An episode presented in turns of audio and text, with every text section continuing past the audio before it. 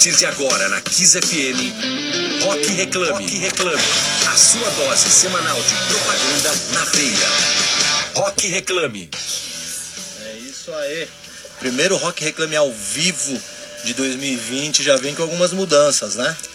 A gente tem uma mudança significativa na bancada. Que isso. Depois, depois de dois anos. Hã? Se apresenta que você Exa Bom, aqui é o Emerson Souza, Rock Reclame. Primeiro de 2020, vamos lá. Caran, vocês estão acostumados com Caran aqui nos últimos, talvez, dois anos e meio. Caran Novas agora tá com novos projetos. Muito bom. E aí tá distante da gente. Justo. E a gente trouxe um Tirou reforço. um tempo sabático. Isso, um Black Sabbath. Um black sabático, Como é gostei, é gostei. Black Sabbath? É boa. E aí a gente trouxe pra compor a bancada aqui o internacional Que? Felipe Solari. Aí, Muito Felipe? bem, muito bem. Obrigado. Aqui estamos, primeiro dia, né? Valeu, valeu. Conto com a ajuda de vocês aqui hoje, meus companheiros de bancada, porque estamos. né, Eu tô, eu tô aqui na mesma condição que os nossos convidados hoje, porque eles, né, aqui primeira vez, eu também tô aqui na primeira vez. Se bem que eu vim uma vez também como convidado, mas. Já em- sabe como funciona. Um pouquinho eu já sei, é 2020 aí, 2020, o ano da visão, então estaremos aqui toda terça-feira a partir das nove da noite, é, trazendo tudo, né? Cinema, séries, propaganda, marketing. A gente vai falar muito sobre podcast também esse ano, é, música, tecnologia, teatro, esportes. E eu tenho aqui também a minha, a, minha, a minha companheira de bancada. Só lembrando também que quem quiser acompanhar a gente com imagem, nós estamos lá no Facebook, no Facebook do programa Reclame, facebook.com/barra programa Reclame, e também no Facebook da Kiss. Entra lá, participa com a gente também, assiste a gente e aproveita para assistir aqui uma das nossas companheiras de bancada, Nath Rodrigues. Como estamos, Nath? Tudo bem? Tudo ótimo, primeiro programa do ano. Vamos que vamos, só tá começando. Sejam bem-vindos, nossos convidados. E vocês ouvintes, não saiam daí. Boa. E agora, é, aqui tá no roteiro assim, ó, nosso questionador, Emerson Souza. Questionador, então, Emerson? É- Não, hoje não, hoje eu. hoje eu- Polêmico. não, hoje eu não, Não. sou polêmico, não. Hoje eu vou ficar bem pianinho. né?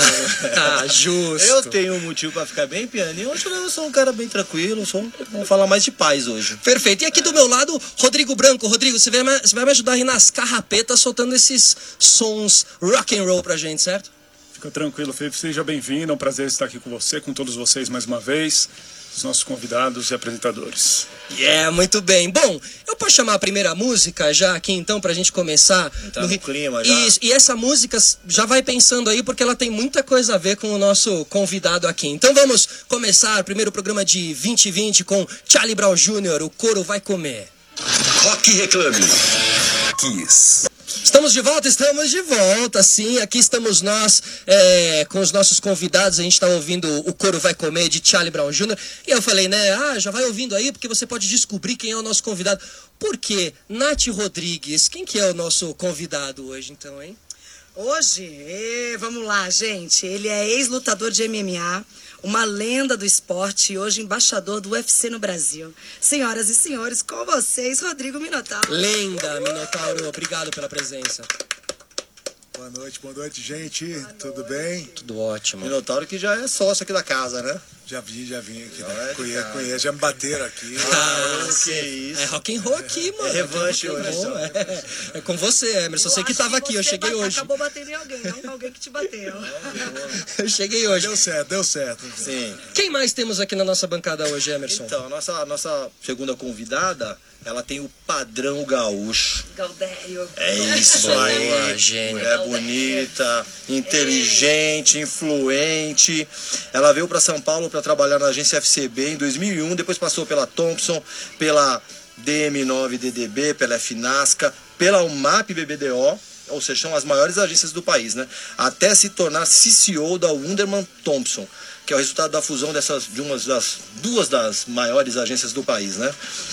Esse, mito atende pelo nome de Kika Morelli. Muito bem, Keka! Seja bem-vinda, seja Ah, bem-vinda. Kika. E, e é, já é sócia do Festival de Cannes, né? Tá direto lá.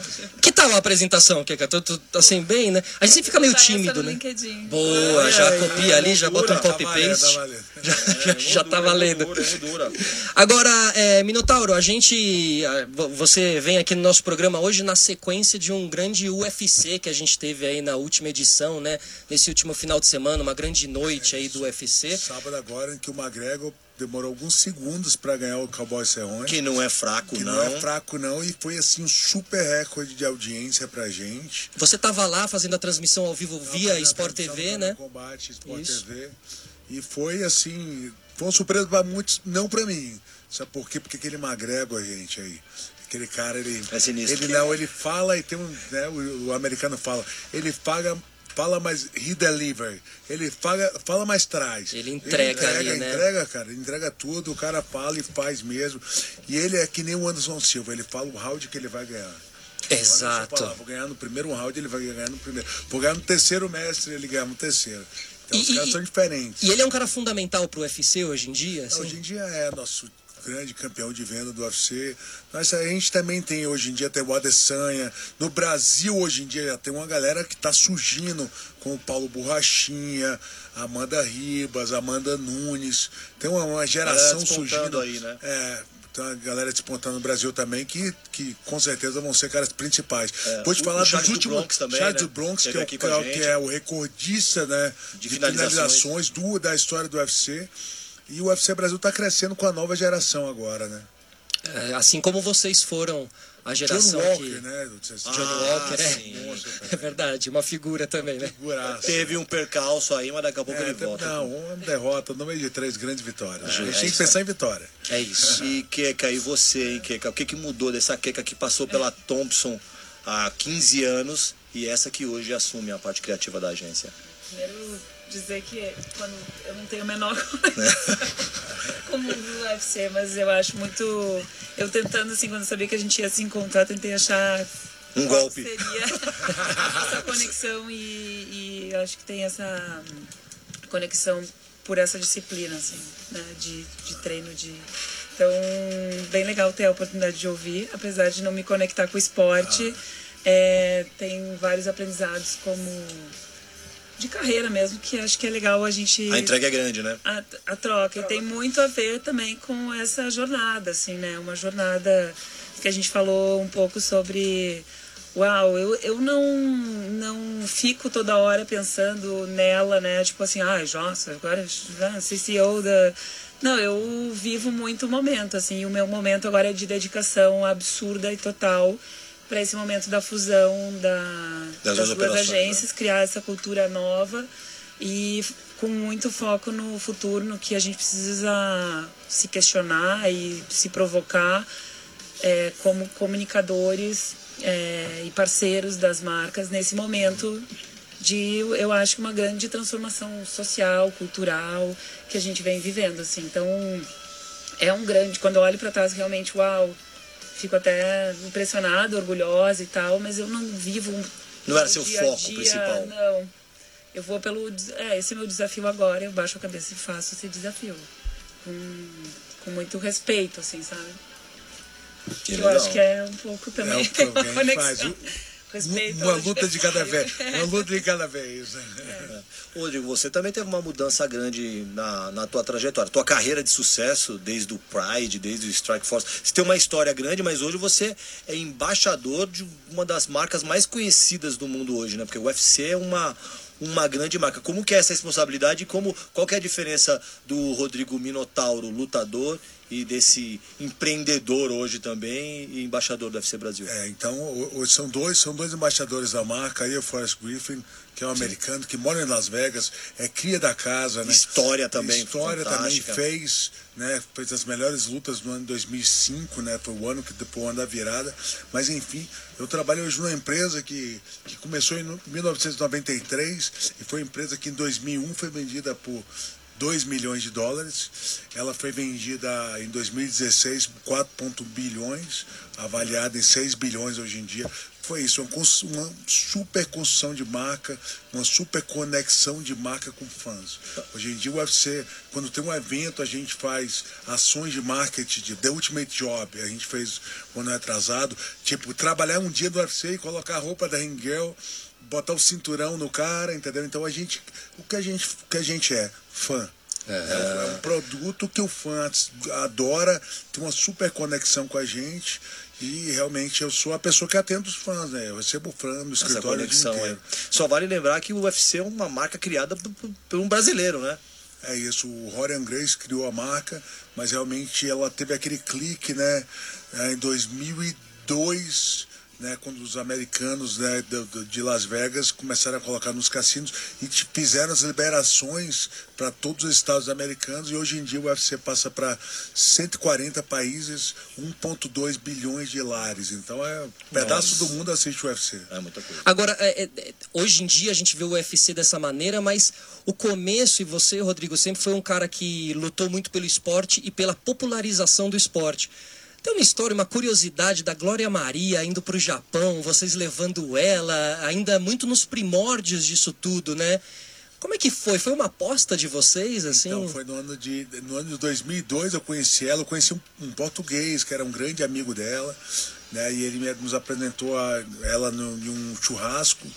E, e daí eu encontrei com ela oito vezes. Eu vou te falar, a Glória tinha um preconceito, ela fala isso com a luta, com a questão da luta. Com a luta, com aquela história da luta. Mas enfim, depois que ela encontrou algumas vezes, ela falou, Rodrigo, o seguinte é esse. Se você me levar, eu, meu produtor, meu câmera, minha equipe pro Japão, né? Você vai ter que pagar todos os custos. Vocês que pagaram. Eu não te garanto nada.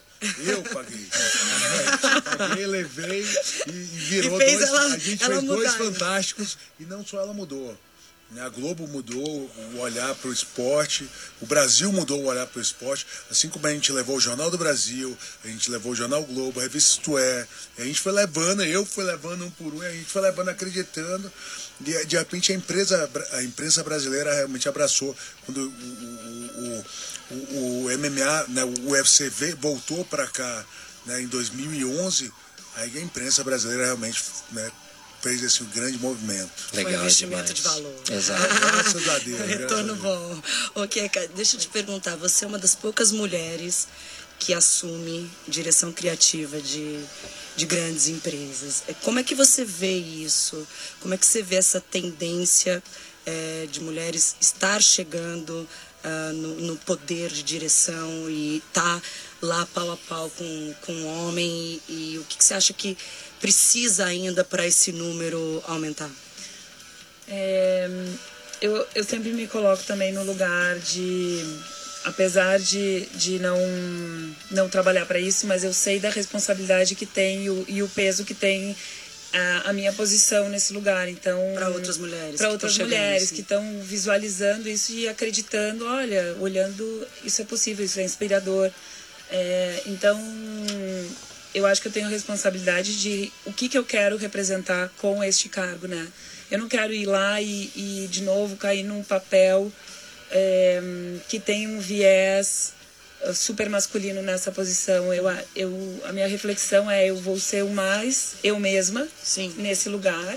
E é interessante ver também a minha chegada, o quanto eu, é, tudo está pronto para que esse cargo super de liderança com muita responsabilidade haja do jeito que todos agiram, né? Sim. Então é um exercício de reflexão sempre, como eu vou agir nesse cargo, que mensagem eu vou dar para as pessoas e, e, ao, e ao mesmo tempo ter a confiança, o trabalho de ser eu mesma nas coisas que eu acredito. E é um processo, né? Claro. Nada é muito já tá pronto assim. Então e eu acho que para ter mais, a gente precisa falar sobre isso, a gente precisa ter é, iniciativas que tragam isso e, e trazer mais pessoas aqui, nesses espaços super importantes, para que dão visibilidade as mulheres. Mulheres negras é uma, uma pauta super importante de várias iniciativas que estão acontecendo. A gente tem um, um grupo agora super forte no WhatsApp. Eu acho que o WhatsApp é uma ferramenta de transformação social muito grande. Sim. Os grupos de WhatsApp, que as pessoas que se unem e juntas na, na correria do dia a dia combinam um pacto e vamos lá e vamos nos conectando para que essas coisas mudem. É, então. Como líder criativa, você tenta, é, quando vai criar campanhas e tal, inserir essa diversidade? É. Eu, Como é que funciona isso? Para mim, acho que a gente está vivendo e já viveu, assim, tá, tá vivendo uma grande mudança no perfil de, do, dos comunicadores, né? Dos perfis das pessoas que fazem comunicação para as marcas. Eu, eu digo que é um pouco agente de mudança, o que antes a gente não tinha muito a noção do impacto que a gente cria quando a gente está fazendo uma comunicação para uma marca.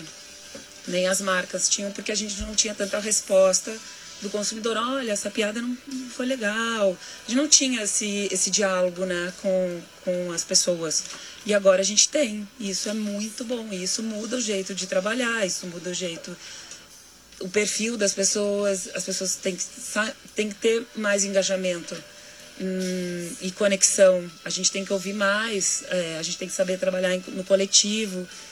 Então, eu acho que não é só o feminino, mas é Não, no todo. no todo, né? Eu acho que é isso, assim, a gente tem que ajudar as marcas a, a elas se conectarem com os seus fãs, né? Com seus, com a sua audiência Seu DNA. com o seu DNA, achar o seu DNA, achar o sua, a, sua, o seu, a sua turma e está muito aberto para mudanças, assim, né? Que a gente está vivendo muitas. Falando em mudanças, eu faço parte dessa mudança do Rock Reclame hoje aqui, né, nessa nova posição. É, temos perguntas do Facebook, lembrando que você pode participar pelo Facebook e assistir a gente também, certo, Emerson? Certo, tem bastante gente comentando aqui. Tem a Silmara Lins, falou Minotauro lindo. Olha aí, Boa, ó. olha aí. Tá cega, senhor.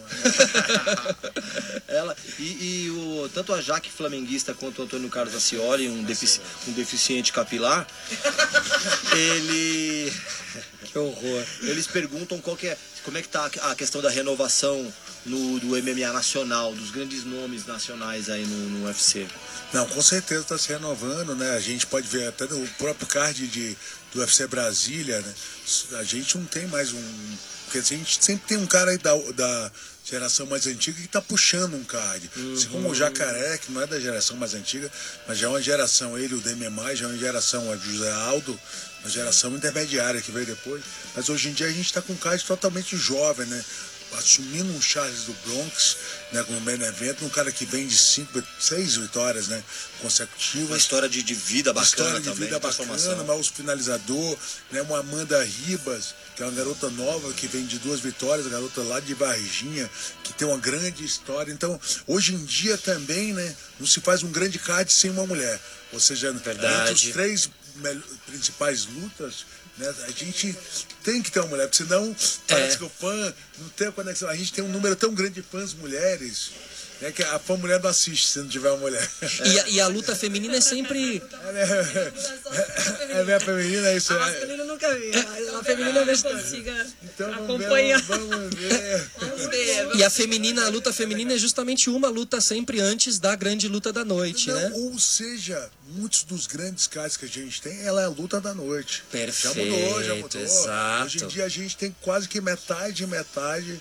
Né? As bolsas entre os grandes nomes das mulheres e homens estão iguais. Isso, isso que eu ia Não, já- perguntar. Já, já, não, já, já, já tem uma grande diferença. Até porque o, o, espo- o UFC é um esporte que, é, para as mulheres, paga muito bem em comparação. Geralmente, o futebol feminino, os valores do futebol masculino e feminino são assim, nossa, é um abismo, né? Hoje E no UFC já é, não, né? Eu, eu acho que uma das grandes, os grandes nomes foi isso, a Amanda Nunes, né? Ela é uma, é uma baiana que ganhou do- dois cinturões agora, já bateu todos os grandes nomes, é, a melhor do mundo. E a Amanda Nunes, ela mudou isso. Então, meio que o salário dos grandes nomes femininos, ela, a Honda Rose também, né? A Honda. Equiparado com desempenho, independente do, do- do- se é mulher ou Do homem. sexo, né? Não, isso. que é- Que legal. Hoje em dia, essa nova geração então assumiu. Então vai ter um supercard em Brasília. As vendas começaram há, há quatro dias de tickets a gente já bateu grandes números. E assistir ali na arena é demais, né? Coisa, você escuta o Stalin. A gente gosta. Você escuta o Stalin Agora eu diferente. fiquei com vontade de ir assistir. Eu ia te perguntar a, a au- audiência é conjunta, né? Então, Não os é. eventos são masculinos e femininos, as lutas são misturadas. Isso. Ou não tem assim, ah, o esporte... Pro... Não, misturado. Ti- Talvez tinha- isso seja Hoje- também um hoje- resultado, é, entendeu? Vou te falar assim, na- de números de lutadores, aí é 70% homem e 30% mulher. Mas as lutas principais é meio a meio. Hoje, se você prestar atenção, né, os, os eventos é, qua- é quase que vai ter, vai É, mulher junto. no Coleman, no main, vai, vai, vai trocando ali. Então, A Rose Namayunas é uma lutadora que eu gosto muito, a é Rose. outro grande nome É. também, né? Tem vários A Honda nomes. Rose tá, fez vários filmes, né? E- Ah, hoje ela é atriz, ela, Ela se é dedica atriz, a isso, é. né? É, o, o que, houveram eventos específicos de mulheres. Tinha um evento só para as mulheres. Mas hoje em dia não, hoje já é misto. Isso que pode ser a, ca- a razão por ter audiência e investimento também, porque Está junto. com o futebol é É bem separado, o né? futebol feminino, É. as marcas e É a mais difícil, é. um ecossistema ali já formado de Por que, que você acha que é mais anos, né? difícil engajar o futebol feminino? Eu vejo por um histórico já de As- venda. quer dizer, as marcas no As- futebol tipo assim, feminino. A, a televisão, a- todas as redes cobrem o futebol masculino muito mais do que o feminino. E isso faz o impacto das marcas se conectarem muito mais pela audiência do que dá mais audiência. Então é um retrabalho do ecossistema do futebol feminino que tem que mudar, entendeu? Talvez É. A se- isso seja um, um exemplo muito bom. Sim. Por que, que a gente não coloca o mesmo campeonato masculino e feminino juntos numa grade, sei lá, E a gente teve uma Copa do Mundo feminina agora, que foi, acho que talvez a primeira Copa que realmente Marco, teve, né? assim, E né? agora, em 2020, a gente tem as Olimpíadas, que é junto, né? Os homens e as mulheres, todo mundo ali competindo de manhã, de tarde, de noite, né? E realmente é um, aliás, um ótimo momento para as marcas também explorarem, né? As Olimpíadas que vem aí no Japão, 2020. de madrugada. É, bom, eu gosto. Mas todo mundo vai fazer isso, com Vai, certeza. eu, pra torcer pro Zanetti, nesses ídolos nossos Quantas vezes nacionais. A gente já assistiu Copa de Madrugada, Olimpíada. Ô, Rodrigo, você. As na- lutas, né? Sim, ah, direto, né? É. Quantas vezes eu vou dormir três da manhã? Total. Três e meia, E quatro. a luta acaba em assistindo. 30 segundos? Era, era no Japão, né? Então a gente estava acostumado a lutar lá. É. meia no... 11 e meia da noite. Quantas e quantas viradas, a hora da virada era Vocês o estavam principal da noite. Tipo, Que horário. É. Do ano lá, a gente passava. No Brasil era meio-dia, né? Rodrigo, você foi, você foi embaixador das Paralimpíadas na Olimpíada passada, não foi isso? É isso não, você, é todo o processo até 2020. É isso. E como é que É, funciona? Como é que tá funcionando isso pra você? Então, né? tem vários eventos, né? A gente tá, tá ali vendo até o rugby em cadeiras de roda. Tem, Uau, tem legal, vários legal. esportes que você nem imagina que esses caras conseguem fazer.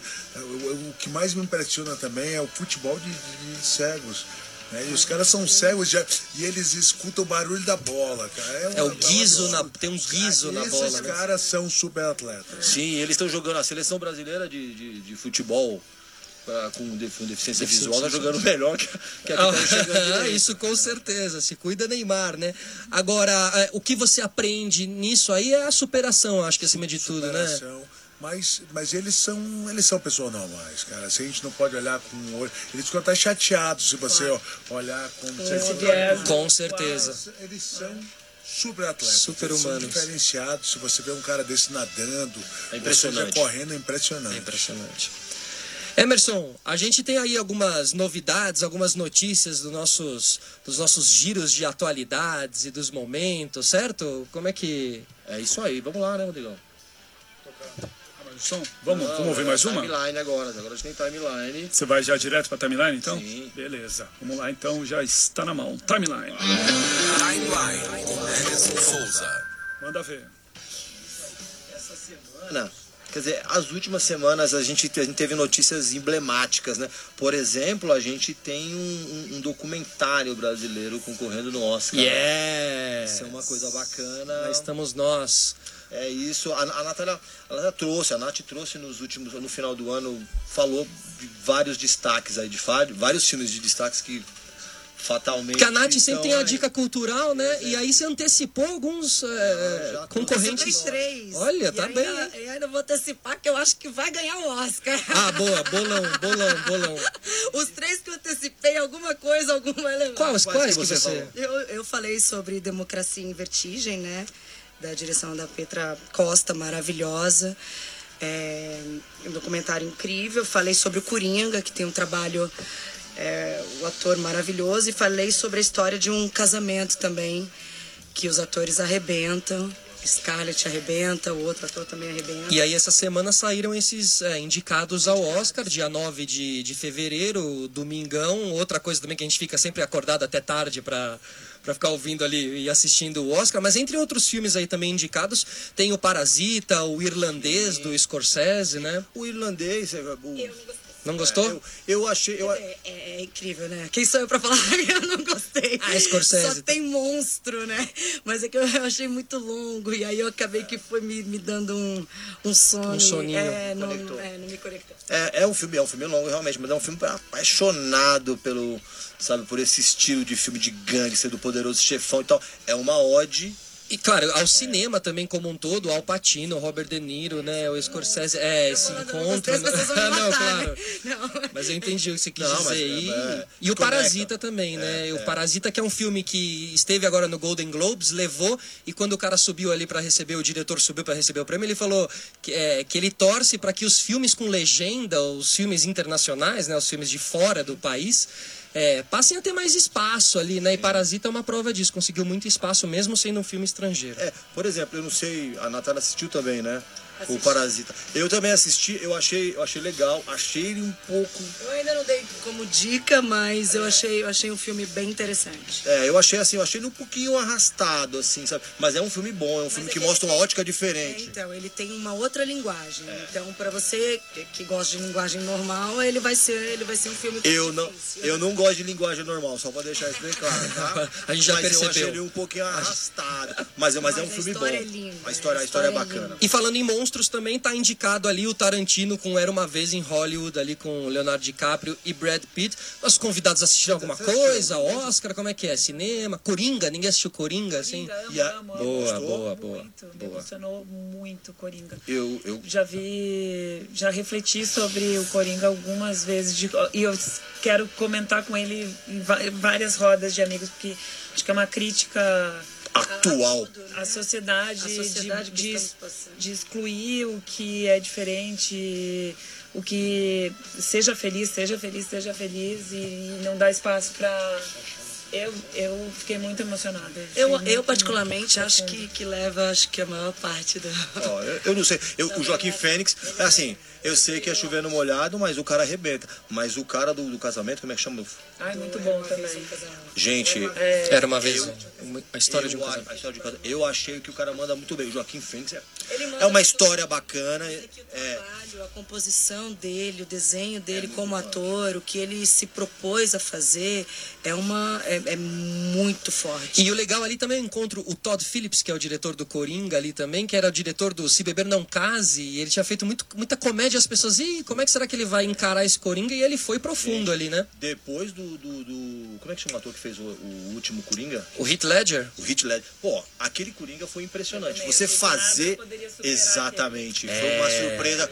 O cara conseguiu fazer Verdade, é verdade. o melhor Coringa de todos os tempos. fiquei com raiva do Batman. eu disse, Ah, Batman, pelo amor de Deus, Batman. Quem é? O Batman na fila É, do pão? né? Esse Christian Bale aí, né? Pai, que não. É. Ai, muito, muito bom. Você assistiu algum desses filmes que estão concorrendo ao Oscar? Assista. Não, não gosta, não gosta muito de Dois cinema. papas Eu também, gosto, eu gosto. bom. O filme do Zé mais forte que o mundo, você assistiu, né? Muito bom, sensacional. E, bom, a gente fala aí de Oscar. Ano passado também um- uma, uma, uma banda que acabou fazendo sucesso no Oscar foi Queen, né? Com o Rami Malek lá, que fez o, o, o Fred Mercury e tudo mais. Então, a gente aproveitando esse, esse embalo aí, vamos de Queen com Don't Stop Me Now, a trilha do ano 2020. Você está ouvindo Rock Reclame. Estamos, estamos no ar, estamos de volta com Rock Reclame aqui hoje, recebendo Kika Morelli e Rodrigo Minotauro. É, Minotauro, eu queria falar um pouquinho sobre. A gente. Muito se fala aí em 2020 sobre o futuro, sobre o que vai ser das redes sociais e as pessoas meio até o Coringa também, esse assunto, as pessoas meio surtando e tal, nesse mundo louco. E o jiu-jitsu tem um poder ali muito grande na concentração, na dedicação, né? O poder do jiu-jitsu, o poder da mente do jiu-jitsu. O que, que você traz e o que, que você coloca no seu dia a dia nesse sentido? Assim? O que, que a gente pode tirar de um lutador de elite pra gente colocar no nosso dia a dia? Eu acho que né, toda, todas as artes marciais ele te traz também um senso de hierarquia, entendeu? Então no trabalho você respeitar realmente a pessoa que tem mais sabedoria que você, as pessoas mais velhas, toda arte marcial né, japonesa, oriental, eles têm aquele respeito. Então, o que tem no, no, no Japão, de repente você está numa roda de pessoas, o mais velho tem, um, tem o direito da palavra primeiro, tem, tem- acho que as pessoas perderam um pouco isso, porque todo mundo tem o mesmo, o mesmo conhecimento pela internet, o garotão de, de É 14 isso. anos. Mas às deveria vezes ser assim no ele sabe- cotidiano, deveria ser assim num- em tudo, de, de né? respeitar às vezes e, e eu acho que isso a gente pode trazer e também o poder da concentração, né? Não só as pessoas que fazem exercícios repetitivos todos os dias, o corrida, ou seja, a natação, a caminhada, o yoga, os grandes né, CEOs de hoje em dia, eles costumam fazer a respiração. Ela já. Meditar, Vamos- meditar. boa. Então você, Você medita? faz, né? Eu adoro, eu uso o Headspace Aham. pra meditar e me ajuda muito. É, talvez eu né? vá pra luta, então tô, Boa. tô Minha- vendo. Vai ser minha pupila. Aê, boa, vai- vai começar bem. É, mas eu preciso botar essa rotina. Eu, eu acho que é fundamental ter a rotina de autoconhecimento, de se questionar, de saber quem é você, de aceitação. É, sobre o que tu falou sobre o respeito aos mais sábios, eu acho que a gente vive numa cultura que não fala sobre o envelhecimento. né? A gente vê uma falta de espaço e talvez o é, esse preconceito da idade, né? A gente vive nessa cultura que todo mundo tem que ser super jovem. Exato. Até, é um até as próprias marcas cobrança, investem né? muito pouco, né? no- no- falando nos sobre- idosos, falando sobre, né? Você vê produto de beleza de mulher. É, raríssimas marcas vendem, fazem campanha para mulheres mais idosas. E é um pouco consumidor também, né? É um super Tem, consumidor. um- teve um É estudo. quem mais precisa, inclusive, né? É, e teve, teve um estudo recente de, um- da- de uma revista do MIT que falava exatamente isso, o quanto as marcas não estavam se conectando com um público que, isso que a gente fala do idoso, né, que não é super ativo, o mito da, dessa, do retirement, né, de, de entrar na, naquela fase do ócio que não existe mais, são pessoas ativas, saudáveis e com dinheiro e nenhuma marca está conectando com, com esse público. Inclusive, essas pessoas estão sendo excluídas também da sociedade porque a gente não fala sobre o envelhecimento. Esse, esse idoso não é mais o idoso que, que Que- costumava ser, né?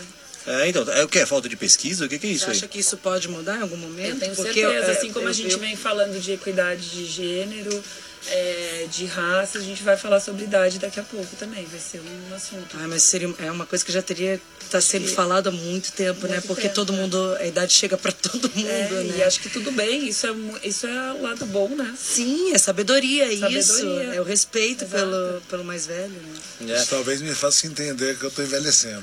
Ah, não, aqui estamos juntos, né? Então, juntos. é, Talvez eles me respeitem. Mas você vê, estamos encontrando uma. Pela idade, Olha pra você, acha que você vai bater alguém, a pessoa fica com medo, toma um susto. A gente está encontrando uma conexão entre os assuntos aí, você vê, ah, né? É, exatamente. a- to- toda essa disciplina que as artes marciais te trazem podem ser aplicadas ali no, no mercado de trabalho. E, e quais são algumas ações, marcas agora para 2020 que vocês estão trabalhando? A gente sabe também da Netflix, né? É, qual- fala um pouquinho pra gente. É, desse festival, né? Vocês estão fazendo a comunicação do Então, a Festival gente Tudum. trabalhou no Tudum, acho que... Primeiro, para quem está em casa, explica o que é o Festival Tudum, já que você mergulhou nesse job. Então, o Festival Tudum é como se fosse um festival de cultura pop, é, de aprofundamento e de conexão com os fãs do Netflix. Genial. É, e aí eu acho muito bom o nome, acho perfeito o nome, Tudum, que é o Tudum. né? É o branding Agora que eu áudio. Que é, é a marca do É. áudio. E, hum, e acho que o ano está começando ah, com essa energia assim da de mudança, de coração aberto, de aprendizado, É. de questionar questionar os, os modos de comunicar. Então a gente está muito feliz assim na agência.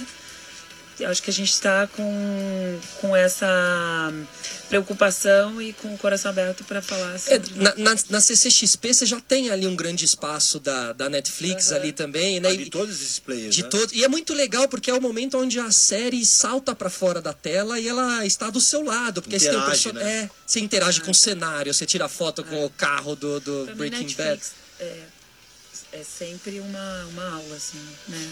Todas as reuniões, sempre vamos olhar para o, o jeito, como, como conexão da audiência com o conteúdo. É muito, muito Deve ser muito legal. legal mesmo. Pra quem tá em casa aí, ou pra quem tá no outro lado, no carro, no trânsito, Boa lá, do carro, é verdade. O, o, o Festival Tudum, ele acontece no, no Ibirapuera de 25 a 28, agora no final de semana, no início da semana, no Ibirapuera. E aí serão s- experiências submersivas, assim, sabe? É, de- com as séries da plataforma. Então você vai estar lá, você vai poder estar interagindo com atores Ah, que, é que- de séries do mundo todo. legal, vai estar de é, vai interagi- interagindo com o pessoal do Stranger Things, que foi um Oh, puta demais. sucesso aqui também pra gente Eleven.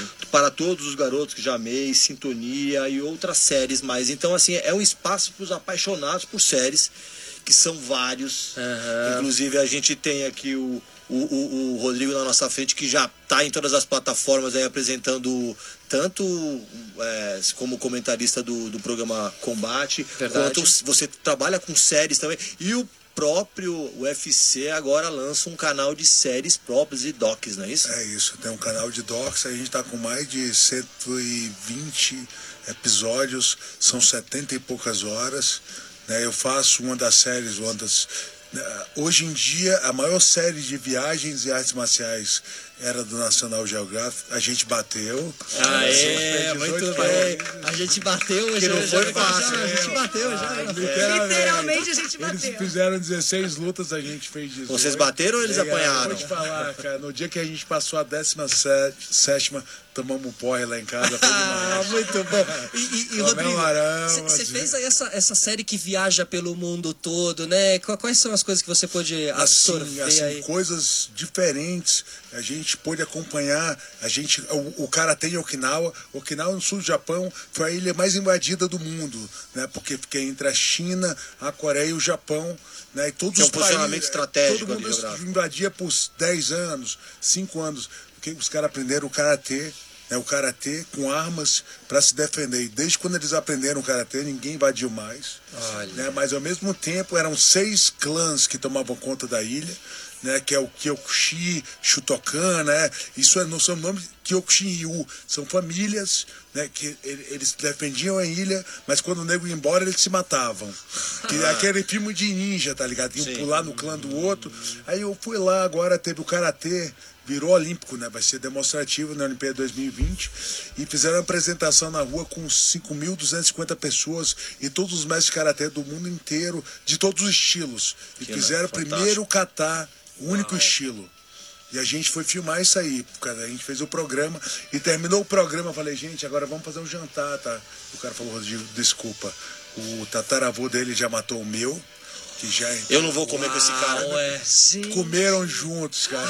A gente tomou saque, todo mundo se abraçou. O brasileiro já chegou ali, né? Eu dei um jeito. A gente quebrou aquele negócio deles e foi, legal. Então, cada eles fizeram- país a gente vê uma história. Eles fizeram uma caipirinha de saque lá ou não? Isso aí é um crime, coisa de né? é brasileiro. Uma caipirinha que nem colocar manga no, no sushi também. E onde é que o pessoal. onde é que o pessoal pode acompanhar esse conteúdo, buscar esse Então, conteúdo? é, Todo né, as três temporadas, né? E fora outros, né? A gente tem aí o Laboratório da Luta, né? Tem, a gente tem aí seis programas, né? Que estão assim de frente, são os programas chefes, todas séries também, com seis episódios. E a gente pode no ufcdoc.com.br. Então, Ou seja, é- essa plataforma de plataforma documentários, nossa, né? documentário tá bem, tá bem legal. E a gente tem perguntas vindo pelo, pelo Facebook aí, Emerson? A gente tem alguma coisa, Nath? Temos. A Silmara Lins pergunta pra Keka se ela não fosse publicitária, o que ela seria? Porque ela disse que você tem cara de psicóloga. Adorei, adorei. E não foi psicótica, hein, que, legal- que é legal também, né? Coringa, né? Ai, eu não sei, gente. Talvez eu fosse. Gostaria muito de ser cantora. Talentos que eu acho que eu nunca desenvolvi, nunca, nunca tive, assim. Então agora com vocês, que Isso, vai, vai, dá um na chão. verdade, na verdade, eu acho que eu, eu, a princípio, quando eu era criança, eu queria ser dentista. Mas daí depois eu. Quando eu entendi que existia uma profissão que, fa, que tinha.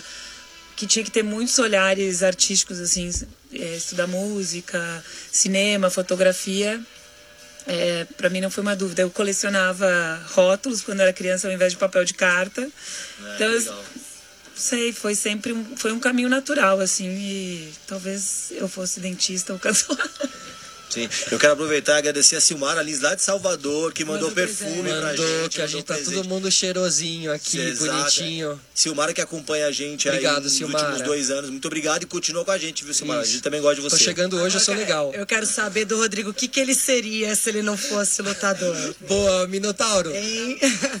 O que, que você seria se você não fosse lutador? A Keka já falou, eu quero saber você agora. Olha. Então, eu, eu, eu estudei eletromecânica, fiz curso técnico de eletromecânica. Estava estudando fisioterapia quando eu parei para fazendo um curso para começar o curso de fisioterapia, quando eu provavelmente fisioterapeuta, gente. Porque eu me quebrei tanto.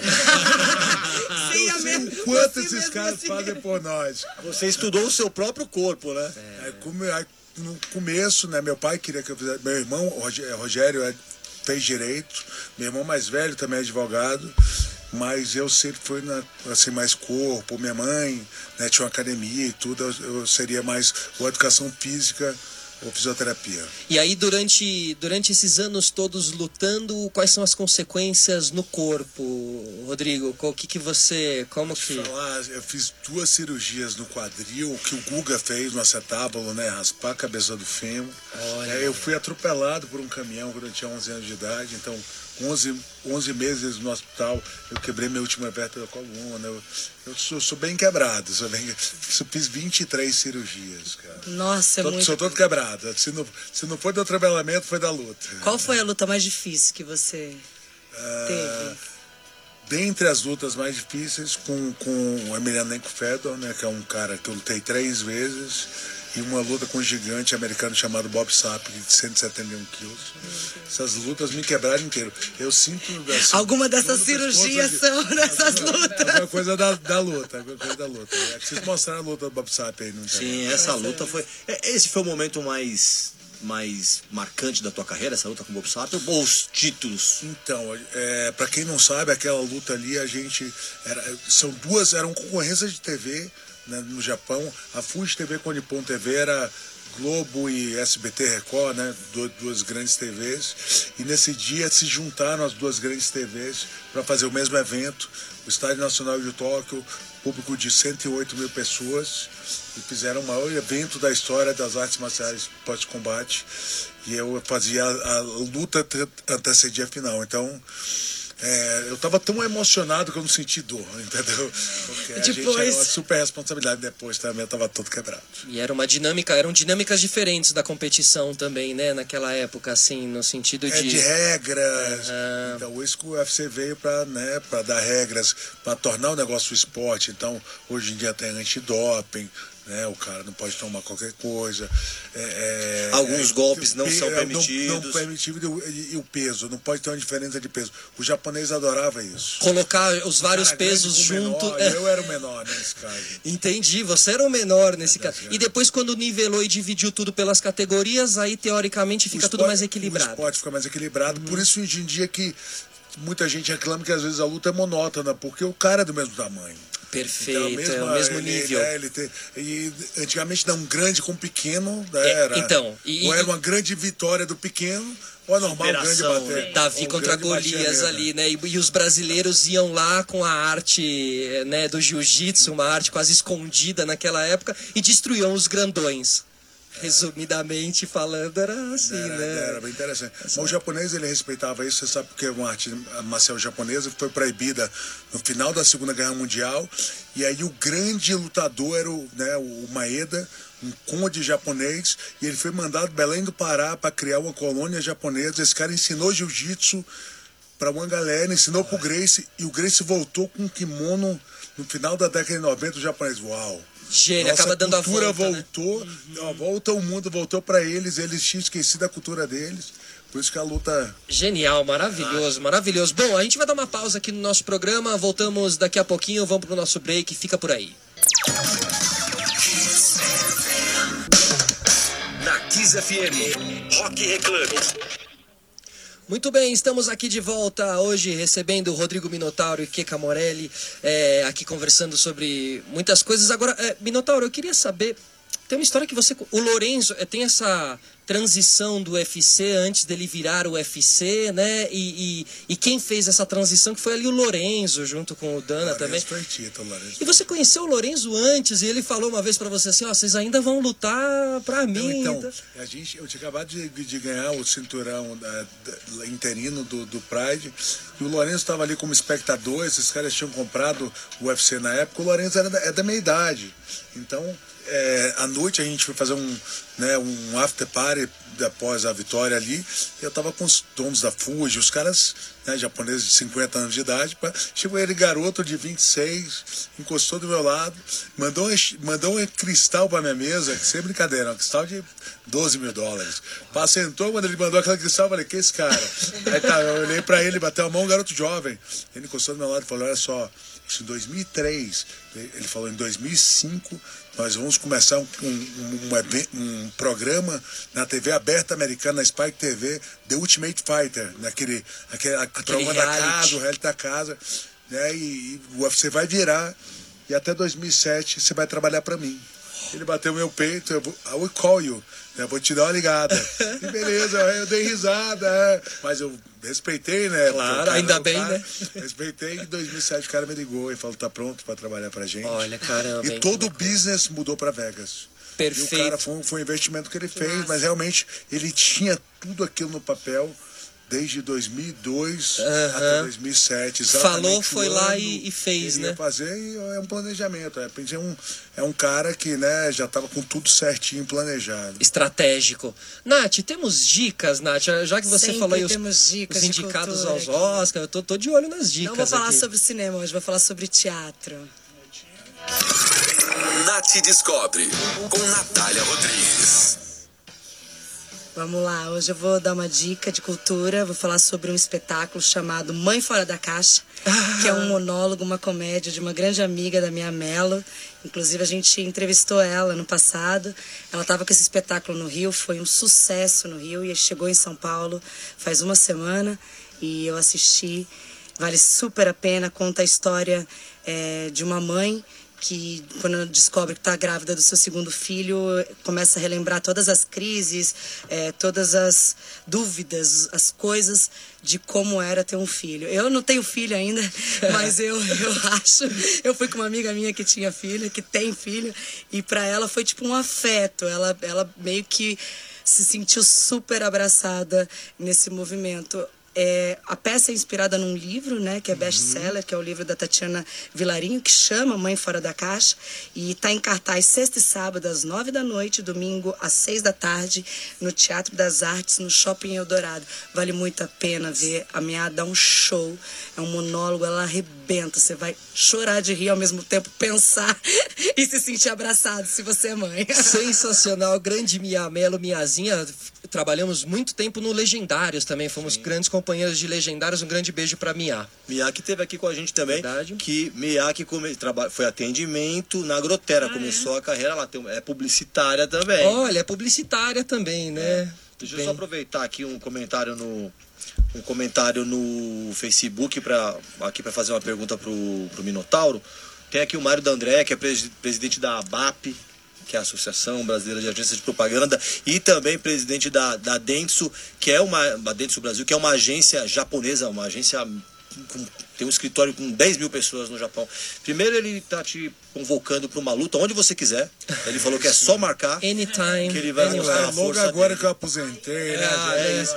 Tá Aí é chamando. fácil. Ah, então ele o fez o Floyd convite, não voltou, certo. o Floyd não voltou pra fazer uma luta, porque você Não, pode gente, voltar tá pra fazer uma tá luta, bom. arrebentar a cara do Mário D'André. Se ele, for pra- se- ele fizer um bom marketing, né? Pô, e os valores estiverem condizentes, né? É isso. você que quer me ajudar a fazer dinheiro. A campanha. É isso aí, eu acho que é uma boa. Aí fechou e fechou. Eu acredito. Aí eu já, eu já aproveito pra te perguntar por que, que o Japão sempre consumiu tanta luta. Tudo bem que eles têm a história das artes marciais, mas por que lá é o polo de- dos maiores eventos de, de, de, de luta? Talvez porque aquilo que eu falei, né? O Japão era uma, uma mini ilha ali entre países como China, Coreia, eram países maiores. Então eles tinham que aprender a lutar. Então eles aprenderam. Por isso que tem aquela história dos samurais. Eles, eh, eles lutavam para viver.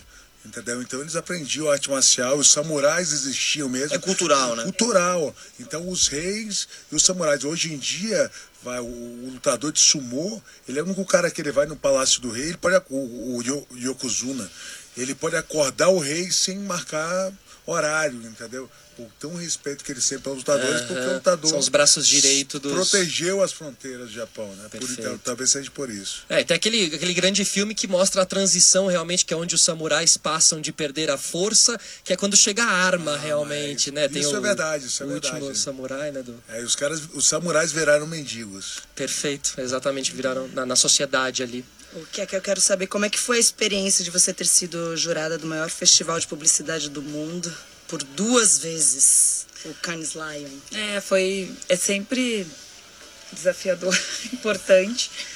É, foram dois momentos também bem diferentes da minha, da minha carreira, assim.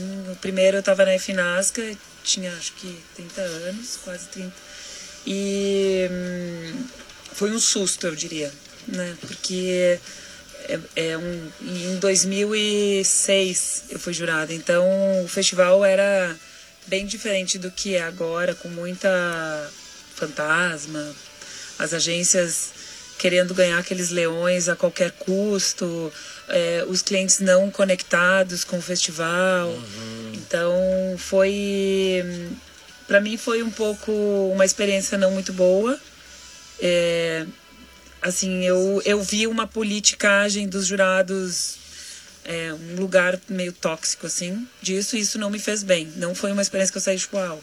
Aprendi muito sobre os bastidores do negócio, a gente amadurece, se colocar nesse lugar, né? Então, foi, foi, foi uma experiência importante, mas não legal. E quando eu fui convidada no passado, eu fiz um trato comigo mesma que teria que ser um, uma experiência legal.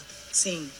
Vou dar uma segunda chance. É, e mais madura e tal. E eu tive o suporte do meu chefe na época, do Luiz Sanches, da UMAP. A gente teve várias conversas sobre a expectativa dele, do festival, como. Me deu várias dicas muito boas.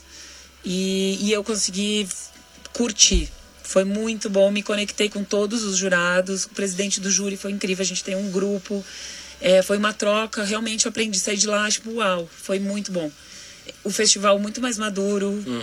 É, outra coisa, assim, foi, foi muito bom. Diferença de 13 anos a gente está 13 falando, anos. né? E aí, não só no Festival de Cannes, mas no mundo muita coisa mudou nesses Exato. 13 anos, né? É, como que você enxerga hoje em dia, até vou fazer essa pergunta para os dois, como vocês enxergam as redes sociais? Minotauro tava aí fazendo agora há pouco umas, umas, uns stories.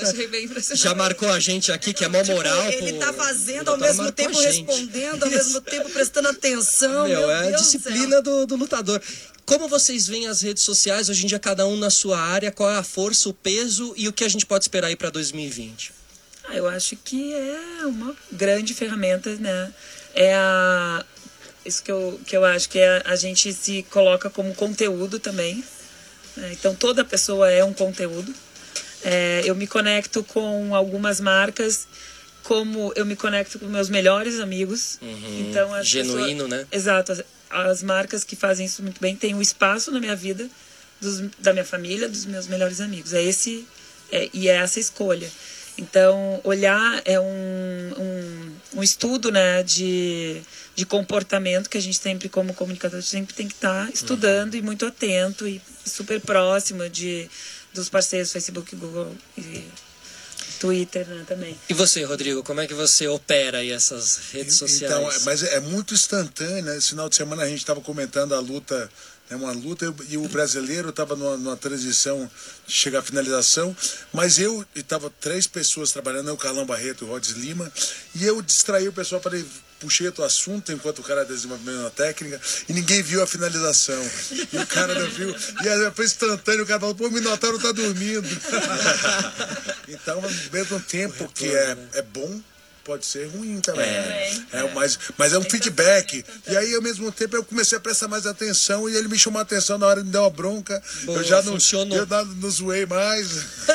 Porque foi aquele momento de piscar o olho. Então, assim, para você deve ser um. Você faz um trabalho, você tem um feedback instantâneo também, Exato. né? É, né? E também eu acho que mudou a linguagem da, da comunicação das marcas, né? O fato das redes sociais se resolverem, o fato do celular estar na mão de qualquer pessoa que faz as pessoas terem voz, conteúdo e tal, mudou a linguagem. É uma comunicação em tempo real, né? Com Tempo todo mundo. real, aquela coisa que a propaganda tinha da perfeição estética, sabe? Tudo era muito limpo, perfeito, aquela Uhum. coisa, tipo, utópica. Aquele produto que nunca existiu na vida real. Uhum. Acabou esse... A gente não se conecta mais com isso. Humanizou, humanizou quer- a gente mais, né? verdade. Vida real, é, né? Vida real. Então, É. Tem um comentário aqui no Facebook, é que o, o Marcelo Frota, ele cita aqui que achou muito legal essa história do, do, do Minotauro, de você juntar o pessoal no jantar lá, juntar e acabar ou diminuir esse conflito secular. Vamos ver no- se tá- deve estar indo, né? É, pelo menos aquele um dia. A gente. É. Vai ficar pra história. Isso. Aí a gente, e aí já voltando aqui pro programa, é, a gente tá falando um pouquinho de marcas e você tem esse seu lado empreendedor. Você tem a tua academia, a tua rede de academias. tá a gente Você tem equipe de atletas e agora o energético. Como que funciona esse teu Energético. lado empreendedor? Então, quando eu tinha de, de 19, 19 anos de idade, 18 anos de idade, meu pai é sócio no escritório de, que fazia marcas e patentes ali na Bahia, no interior da Bahia. E eu, eu era o garoto com 14, 15 ia na junta comercial, era futebol do meu pai, tá? Do cara do escritório, ele sempre tinha aquele biquinho ali pra mim, eu ia na junta. E um dia o cara que namorava minha irmã era advogado, que fazia as. Apanhou esse não? Só, só por curiosidade. Só. lutava, lutava judô, era, da era bem da família. e esse cara falou, e ele, e eu comecei a lutar, e um cara falou, pô, esse garoto parece um minotauro de tão grande. E aí criou esse nome, esse codinome Minotauro, e eu nos campeonatos de jiu-jitsu no Rio de Janeiro, e todo mundo chamava o Minotauro da Bahia, dirige a área tal. Isso pegou de uma maneira que o Marcelo Alonso, da revista Tatame, fez uma matéria, aí saiu no jornal A Tarde da Bahia, o Minotauro o Minotauro ganha o, o Brasil. E Minotauro, Minotauro, Minotauro. O cara falou, Rodrigo, por que você não registra esse nome? E a gente registrou o nome Minotauro em várias classes. Olha. E aí eu com matérias, eu consegui o nome, era um nome comum, e com matérias a gente conseguiu fazer. Provar Mas eu não tinha o de bebidas. E uma época o cara me chamou para fazer um trabalho de bebidas e a gente conseguiu comprar alimentos e bebidas dele. E hoje em dia a gente botou, né, licenciou o energético, que está no Rio de Janeiro, né, é a segunda marca de energético PET em 2 litros mais vendidas. É E a gente está independente. entrando em São Paulo agora. Olha. São Paulo, Bahia e Pará. É, é uma marca independente. Você não tá dentro de nenhum grupo Coca-Cola, não comprou ainda. Nossa marquinha, não, a gente vai falar. É, falar. É, né? Que venham, que venham. Não seja... Estamos falando. Quem sabe um dia, né? É nosso sonho. E o Minotauro ali é, encon- é o encon- esse nome é o encontro de duas lendas, porque você já tem a lenda mitológica do Minotauro e a, lenda do, do MMA. Não, que e é também bom, cara, vou te falar. Encaixou, né, né? falar. Encaixou. O energético é muito bom. Ó, pô, É, mas não, dois cara, litros é que é é. pra ficar Deus, sem dormir, é né? Então é, é o seu, é o seu apelido Minotauro que puxou pro teu irmão Minotouro. É isso, o Minotouro foi, né, foi um apelido que meu mestre deu pro meu irmão. E pegou, né? Pegou. Também pegou, não, a dupla, os, a os- os dupla. irmãos. Às vezes, né? E aí quando meu irmão tá na época de luta, todo mundo. Ai, você é o Minotouro. E quando eles chamam ele de Minotauro e me chamam de Minotouro, eu tenho preguiça de falar que não é, porque. Deixa assim mesmo. É Minotouro, é Minotouro, bota foto. Irmão gêmeo, irmão gêmeo. E treinamento, treinador, assim, lutadores debaixo da sua, da sua asa, você tem essa esse objetivo, assim? Então, hoje em dia, como embaixador, eu cuido dos lutadores brasileiros. A gente está com 102 né, lutadores brasileiros. Eu sou meio que olheiro deles também, ultimamente. Então, a gente achou Amanda Ribas, Raoni Barcelos. É um garotão que vai ser campeão mundial. Viveu o que É, do o Johnny Fight? Walker. É, Veio do o Jungle Fight, o Jungle Fight, o Raoni? Raoni, não, ele estava lutando no LFA, um evento. Ele estava ganhando todas as lutas lá nos Estados Unidos, na segunda divisão.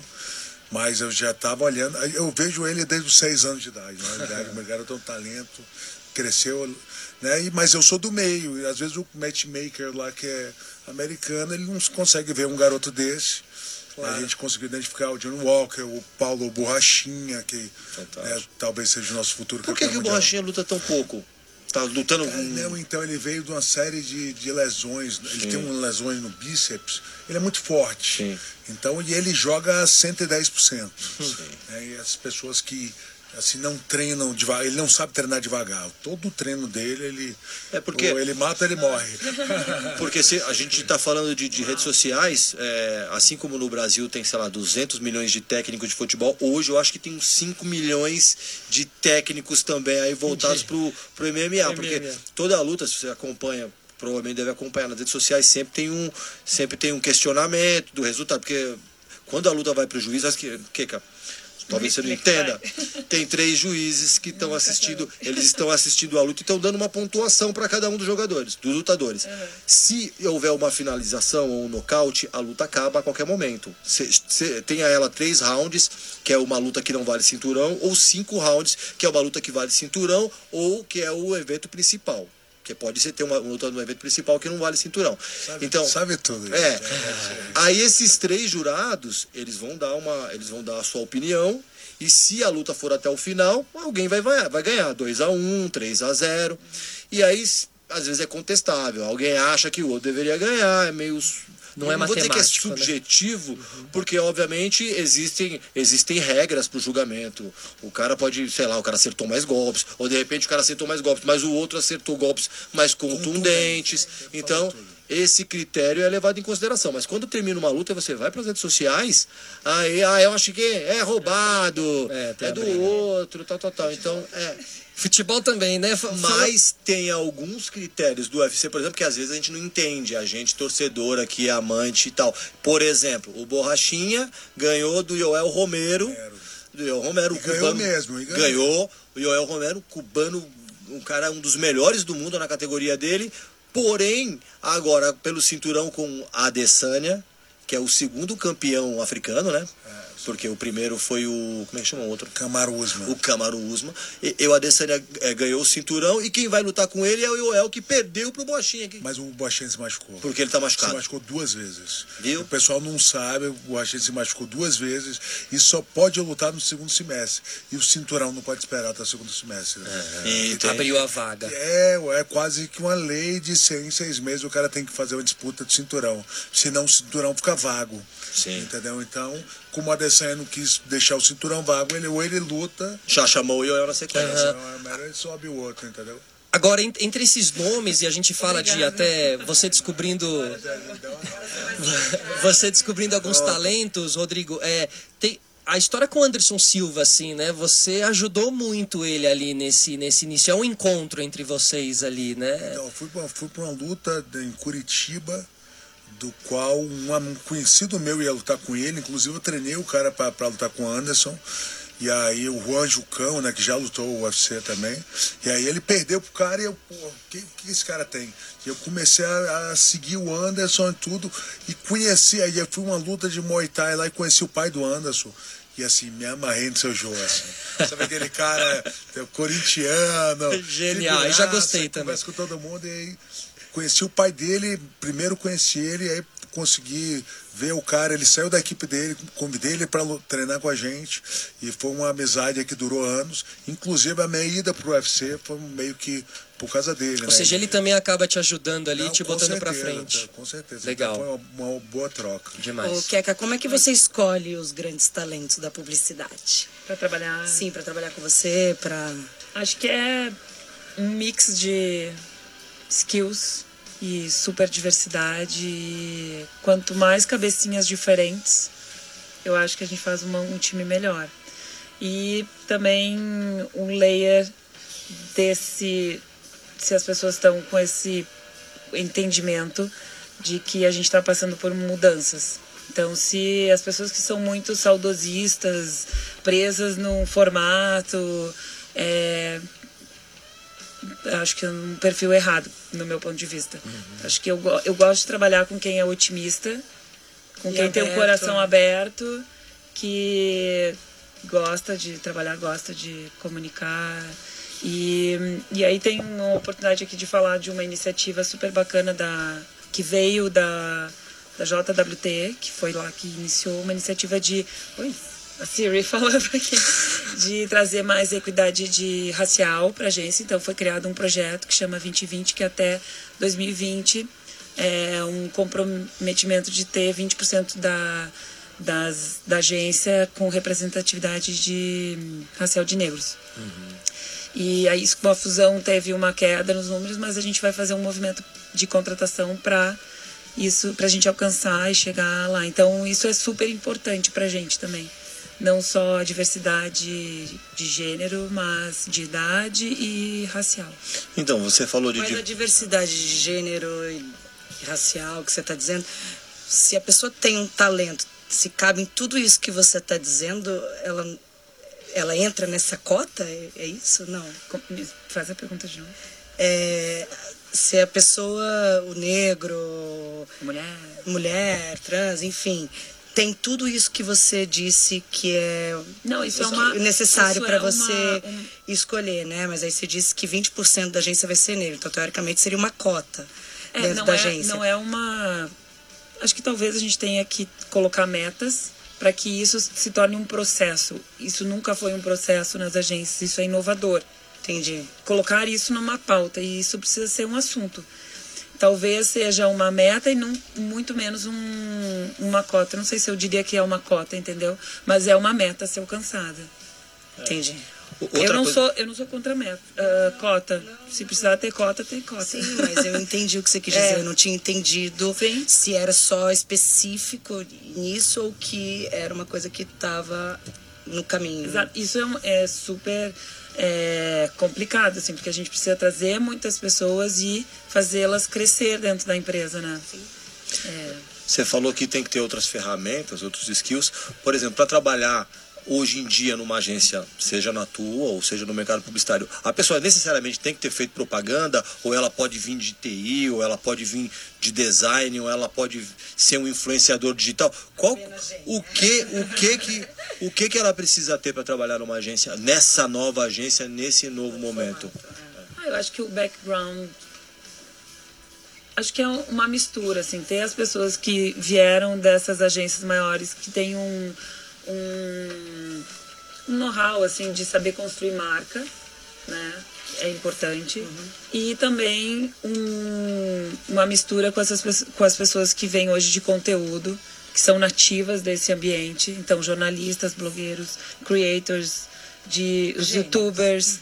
é, é, acho que é esse, esse mundo designers é, Criativo, né? criativos É da- onde- de, de várias origens e prontos para expandir mais, né? Mas Sa- você, você, desculpa, Claro, claro. mas tem um fator conhecimento ou também ele tem que ter uma inteligência emocional, ele tem que saber trabalhar sob Tem. pressão. É, Você acho que julga tem, a isso? gente tem layers, né? Tem, a gente tem níveis de senioridade e a gente se propõe a crescer e, e dar feedback para que essas pessoas, conforme elas vão tendo mais responsabilidade, mais desafios, elas também vão adquirindo essa maturidade de ir para frente do cliente, vender uma ideia. Então começa ah, mais in- um trabalho mais interno e aí vai um crescimento Se desenvolvendo, se então. desenvolvendo. É, muitas vezes a gente tem que trazer a equipe já com essa senioridade. A gente fica o tempo inteiro olhando para o mercado. E, eu- e tem uma coisa também, acho que o, o mercado vem mudando e, e eu gosto também de pensar que os, talvez, às vezes o melhor talento para um determinado trabalho não está na agência, né? Tem muitos talentos fora. Então eu acho que a agência também tem que se abrir para Vocês abrem oportunidade para pessoas para trabalhos específicos. com talentos de fora. A gente co-cria, por exemplo, a gente teve dois trabalhos agora que a gente trouxe um roteirista de um curta, porque a gente não tem um roteirista de curta internamente e tá tudo bem. O mundo tem. Então vamos trazer a Boa. o outro, a gente trouxe um diretor, a visão de uma diretora para co-criar um conteúdo.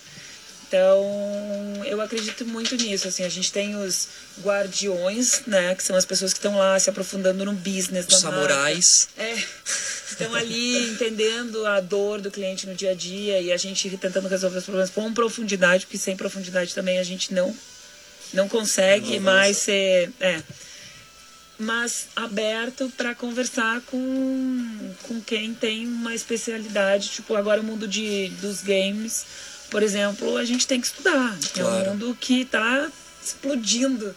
E, e a gente tem que estar o tempo inteiro lá conversando, venham aqui criar com a gente. É, o que vocês acham dessa ideia? Vamos co-criar, vamos. E é, é isso. E aí a gente conhece novas cabecinhas criativas maravilhosas. E quer, pelo amor de Deus, venha pra cá. A É gente teve bom. muita participação aqui no Facebook, não deu tempo de fazer todas as perguntas e algumas perguntas também eram repetidas, mas tem uma aqui que eu gostaria de registrar, que é do Rafael Pitangui, Ah, Rafa, é, que cuida da criação da, Young. da Young Vulcan, uma das maiores agências do Brasil também. Primeiro ele, ele manda um abraço para você, diz que é teu fã e aí diz que ainda tá aqui refletindo sobre a sua luta com, com o Bob Soap, né? E, e ele pergunta para você como, como você acha que tá, você como mulher, como líder criativa, como tá essa questão do machismo ainda hoje em dia no mercado? Se vocês discutem muito isso, se já sente que é... agências? Exato.